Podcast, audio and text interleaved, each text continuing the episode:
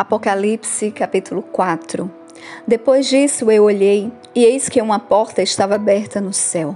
E a primeira voz que eu ouvi era como se fosse de uma trombeta falando comigo, que disse: Sobe aqui e te mostrarei as coisas que acontecerão daqui em diante. E imediatamente eu estava no Espírito, e eis que um trono estava posto no céu e um assentado no trono.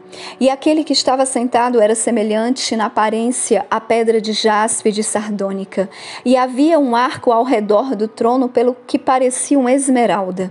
E ao redor do trono havia vinte e quatro assentos, e sobre os assentos eu vi vinte e quatro anciãos assentados, vestidos de vestes brancas, e eles tinham sobre suas cabeças coroas de ouro e do trono saíam relâmpagos e trovões e vozes, e havia sete lâmpadas de fogo queimando diante do trono, que são os sete Espíritos de Deus.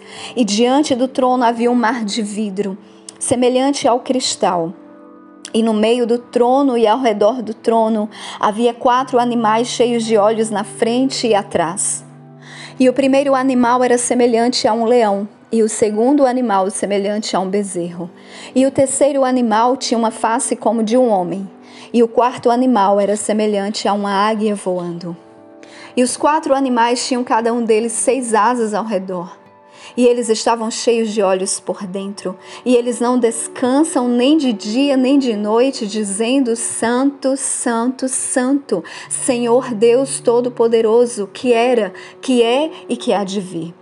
E quando os animais dão glória, honra e graças àquele que está sentado no trono, que vive para sempre e sempre.